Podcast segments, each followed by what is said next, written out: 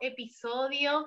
Un tema súper interesante el de hoy. Vamos a estar charlando un poco sobre respiración, sobre cómo respiramos, eh, cómo es la manera correcta de respirar, porque todos, la verdad es que respiramos, respirar es algo que hacemos naturalmente, es algo automático, es una necesidad vital, pero sin embargo, no todos sabemos respirar de una manera correcta y de una manera eh, amplia, profunda, consciente. Miren, para empezar, nuestros pulmones tienen una capacidad de 5 litros de volumen de aire, ¿sí?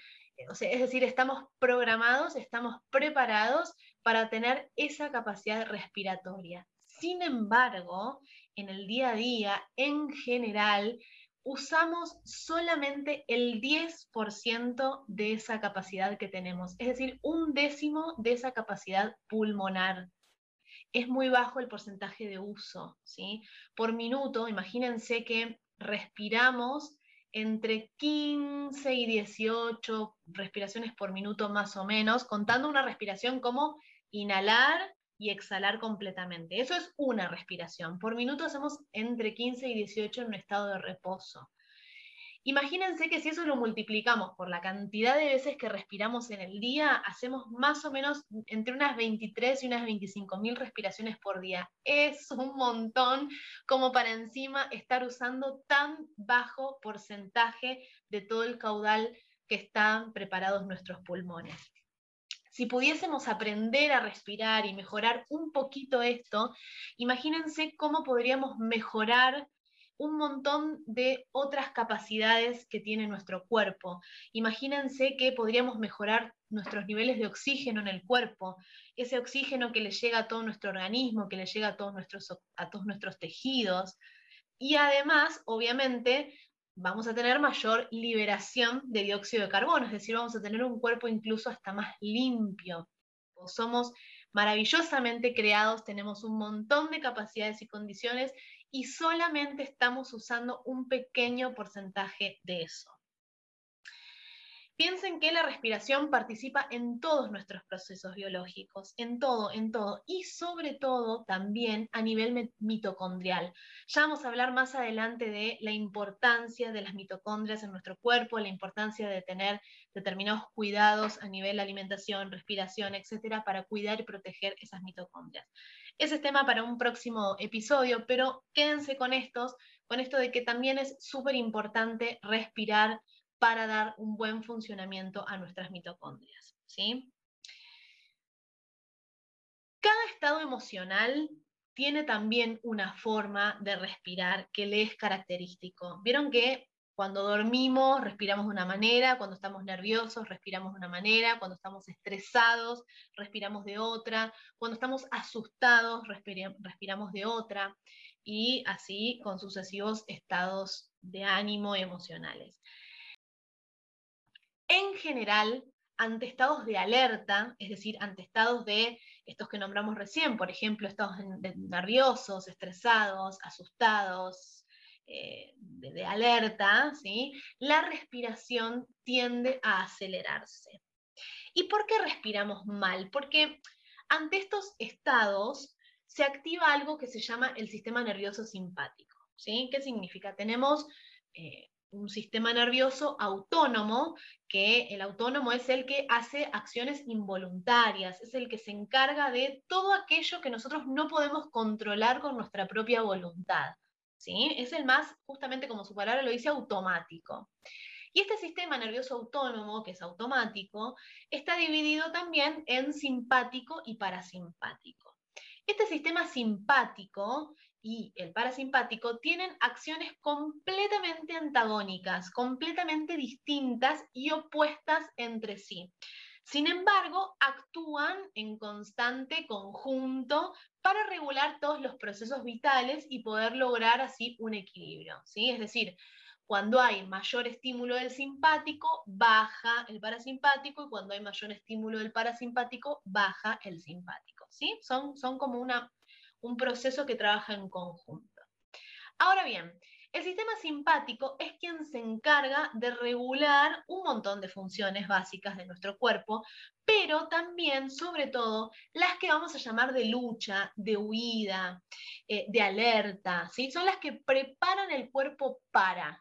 ¿Para qué? Y, por ejemplo, para enfrentarse a cosas que requieren un gasto energético extra, que requieren un gasto de nuestra atención y de nuestra protección extra, ¿sí? Para poder tener eh, justamente eh, todos los mecanismos activos necesarios para reaccionar. Es el famoso sistema del estrés también. A ver, un poco de estrés es necesario porque es lo que nos va a preparar para poder manejarnos y desenvolvernos ante, ante determinadas situaciones y poder actuar frente a ello.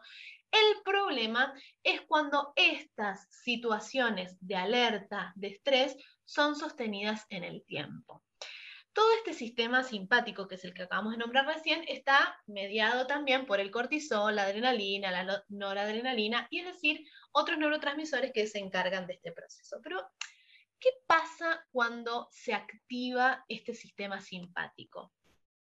Se inhibe la producción de saliva. Vieron que a veces, por ejemplo, eh, pareciera que cuando estamos nerviosos se nos seca la boca, no podemos ni hablar inhibe también los movimientos de la digestión. Por eso cuando estamos ante determinadas situaciones de estrés o de alerta, se nos corta la digestión, nos cae mal la comida. ¿Sí? Esa es otra causa también que, que, sucede por activación de este sistema simpático. Se dilatan los bronquios, se acelera el ritmo cardíaco, nos agarra como esta sensación de taquicardia, de que el corazón nos va más rápido, se dilatan las pupilas, se estimula la, liberación de glucosa, secreción de glándulas, bueno, en fin, un montón de cosas que son preparar el cuerpo para, ¿sí?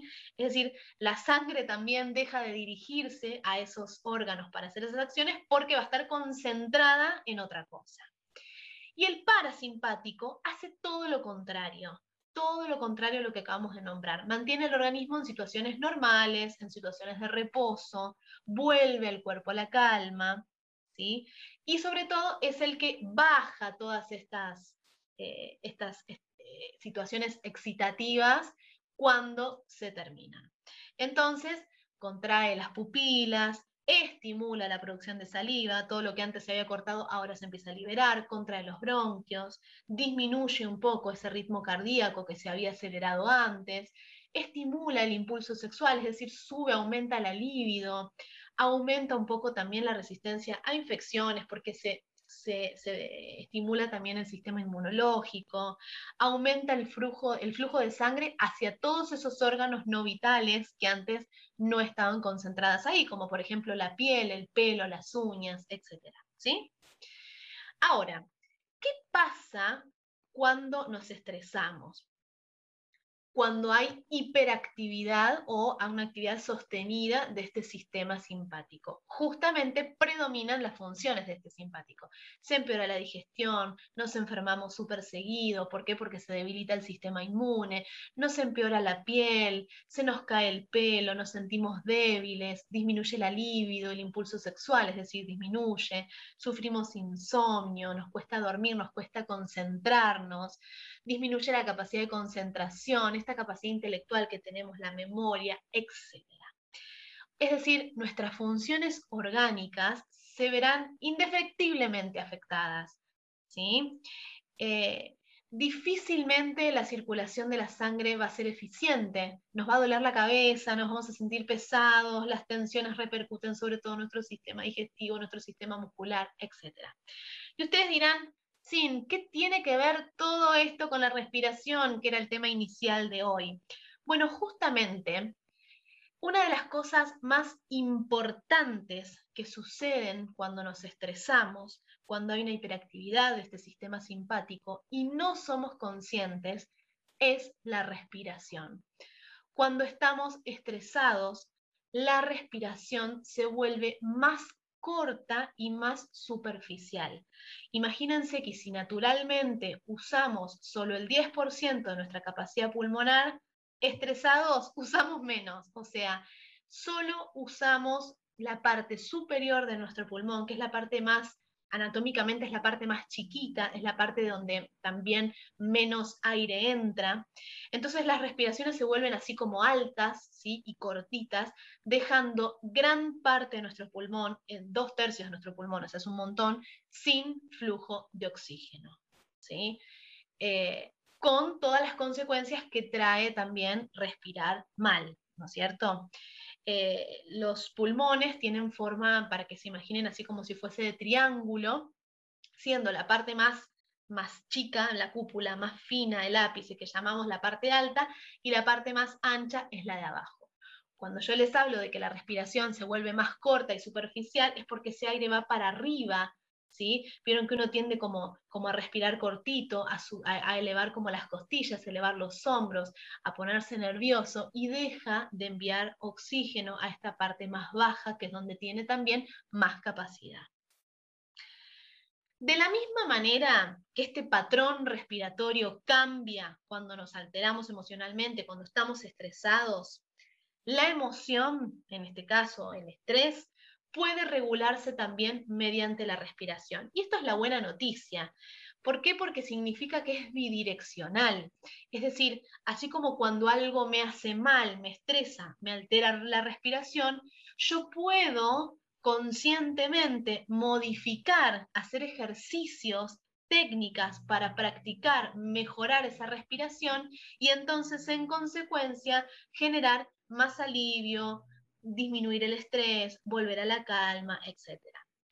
Esto está bueno porque si lo podemos trabajar, si lo podemos ejercitar, la respiración consciente pasaría a ser una gran herramienta para tratar de ayudar a manejar esas emociones, a disminuir todo este mecanismo de estrés y a disminuir toda esta activación del simpático y entonces poder tener también una mejor calidad de vida, ¿no es cierto?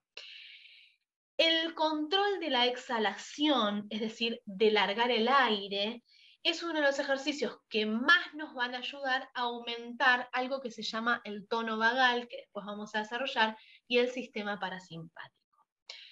Es decir, Vieron que cuando uno está nervioso o ansioso o, está estresado o ante alguna de estas situaciones que nombramos antes de activación del simpático, dijimos que la respiración se vuelve corta y superficial.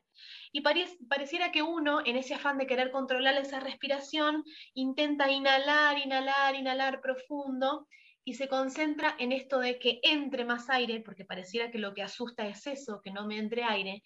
Sin embargo, en donde yo más foco tengo que poner es en intentar largar el aire.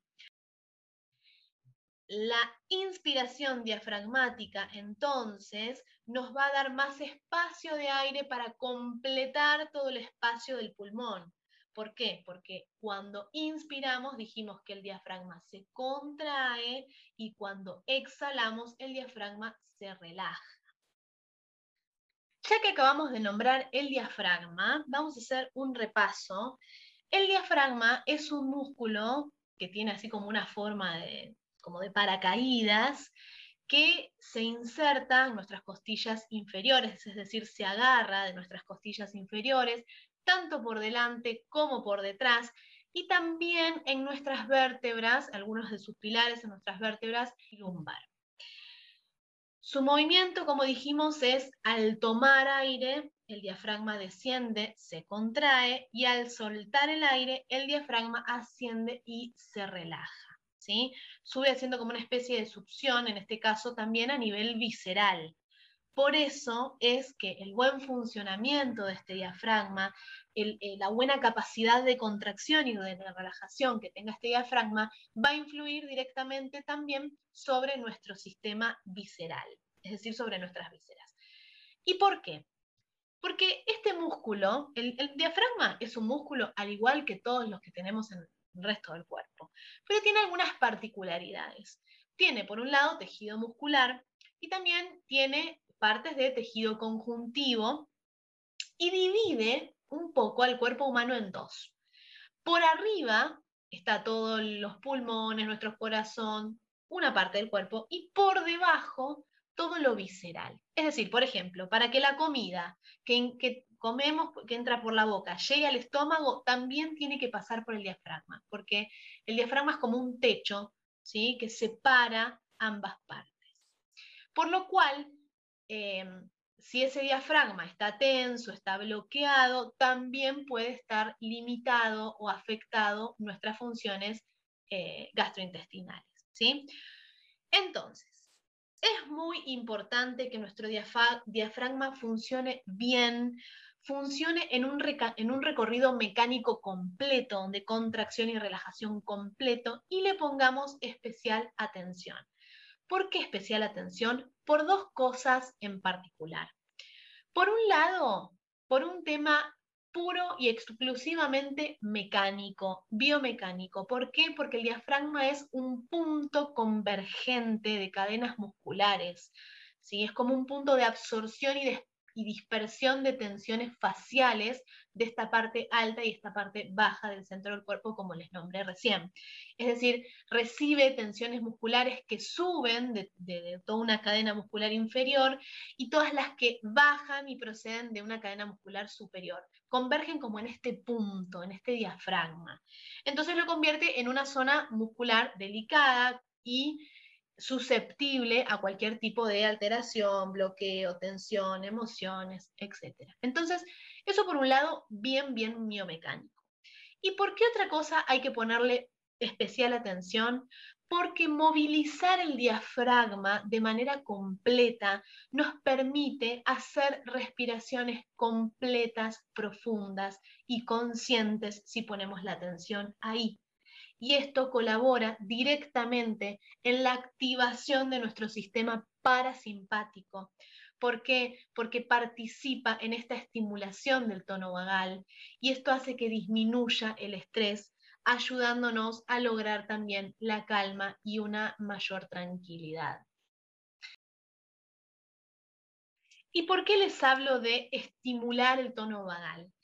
El nervio vago conecta el tronco cerebral con casi todos los órganos del cuerpo, el corazón, los pulmones, el estómago, los intestinos, el páncreas, el hígado, los riñones, el vaso, la vesícula, ¿sí? Se mueve a través de casi todos estos órganos esenciales, con lo cual estimular el nervio vago es fundamental para mantener el equilibrio, sobre todo en aquellas personas que lo tengan bajo, ¿Y cuáles son esas formas para poder estimular al nervio vago? Bueno, por un lado, hacer mantras, cantar, porque bueno, las vibraciones de las cuerdas vocales son un poderoso estímulo para el nervio vago, hacer algunas técnicas como acupuntura, reflexología, eh, tener emociones positivas, hacer ejercicio, hacer yoga, meditar, etc. Pero por sobre todo, una de las cosas que más estimula el nervio vago es hacer respiraciones profundas y completas, sobre todo con exhalaciones sostenidas. Entonces, por eso es que es tan importante respirar. Respirar poniéndole atención, llevando el cuerpo a la calma, en una buena postura, estando cómodos y despojados de cualquier otra cosa que se lleve nuestra atención, nos va a ayudar a poder mover este diafragma de una manera completa, a poder al inspirar darle una máxima capacidad de entrada de aire a nuestros pulmones, poder hacer un, mayor y un mejor intercambio gaseoso, poder oxigenarnos para poder así nutrir mejor todos nuestros tejidos, todos nuestros órganos de oxígeno, poder liberar y largar, sacar del cuerpo toda esa cantidad de dióxido de carbono que ya no necesitamos. Y además, y por sobre todas las cosas, porque nos va a dar serenidad, va a inducir a la calma y va a ayudarnos a activar este sistema parasimpático tan necesario en estos momentos de estrés donde tenemos un exceso y una hiperestimulación de nuestro sistema simpático. ¿Cuáles son los beneficios de hacer esta respiración completa? Bueno, esto va a favorecer, por supuesto, a todo nuestro sistema respiratorio, va a favorecer todo nuestro movimiento intestinal. ¿Por qué? Porque mover el diafragma va a generar también un movimiento a nivel visceral, va a generar también una mejor eh, digestión. ¿Por qué? Porque además va a estimular el parasimpático. Ayuda al correcto funcionamiento entonces de todos nuestros órganos digestivos.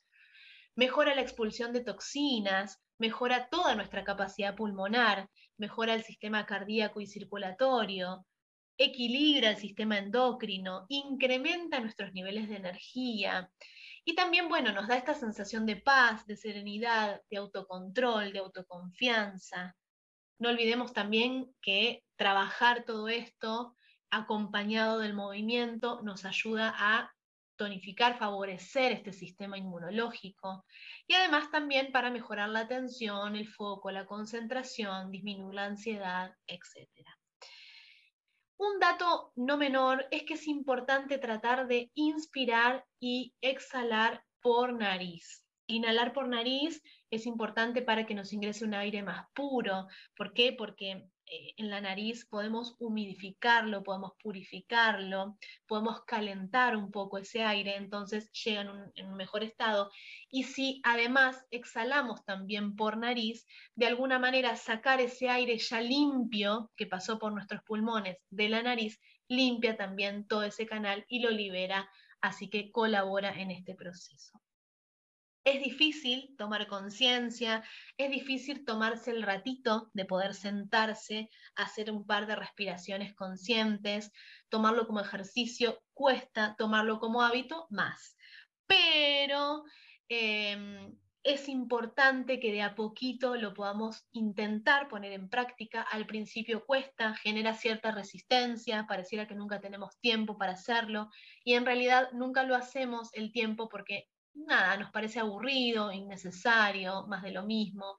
Pero bueno, incluso hasta puede pasar que hay personas que al principio se mareen y esto pasa porque, bueno, nada, le estamos empezando a dar más estímulo a nuestros pulmones, le estamos empezando a dar de repente más oxígeno a nuestro cerebro, a nuestros tejidos. Entonces eso al principio genera un poco de mareo, pero es pasajero, es cuestión de costumbre y eh, es, es cuestión de empezar a sentir los beneficios que esto nos da en el cuerpo para poder solito empezar a escuchar el cuerpo y ver cómo el mismo cuerpo nos lo está pidiendo. Cuando empecemos a sentir esos beneficios, van a ver que nuestro cuerpo solito lo empieza a pedir. Hay una médica que siempre nombro, que a mí me gusta mucho, la doctora Raele, que dijo una vez en uno de sus libros, respirar es la cura de todos los males. Así que los invito a tomar un poquito de conciencia, a poder empezar por cinco minutos, no hace falta hacer mucho más, eh, podemos empezar por 7 respiraciones, 10 respiraciones, 12 respiraciones. Lo importante es cerrar los ojos, conectarse con su propio cuerpo, conectarse con su propio ritmo, ritmo respiratorio, hacerlo por nariz, ponerse cómodo, inspirar profundo, sentir cómo llenamos nuestros pulmones de oxígeno, largarlos y vaciarlos por completo. Y en ese movimiento van a ver cómo se mueve ese diafragma, cómo se mejora nuestro cuerpo, cómo empezamos a sentir esos pequeños cambios y cómo vamos a empezar a sentir de a poquito un poquito mejor. Más adelante vamos a desarrollar más tips sobre esto y cómo aprender a respirar correctamente, pero por ahora desde casa y con pequeñas cositas podemos desde donde estamos cerrar los ojos y respirar profundo para empezar por pequeñas cosas, pequeños pasos a grandes resultados. Muchas gracias por estar ahí y nos vemos en el próximo episodio. Un saludo enorme para todos.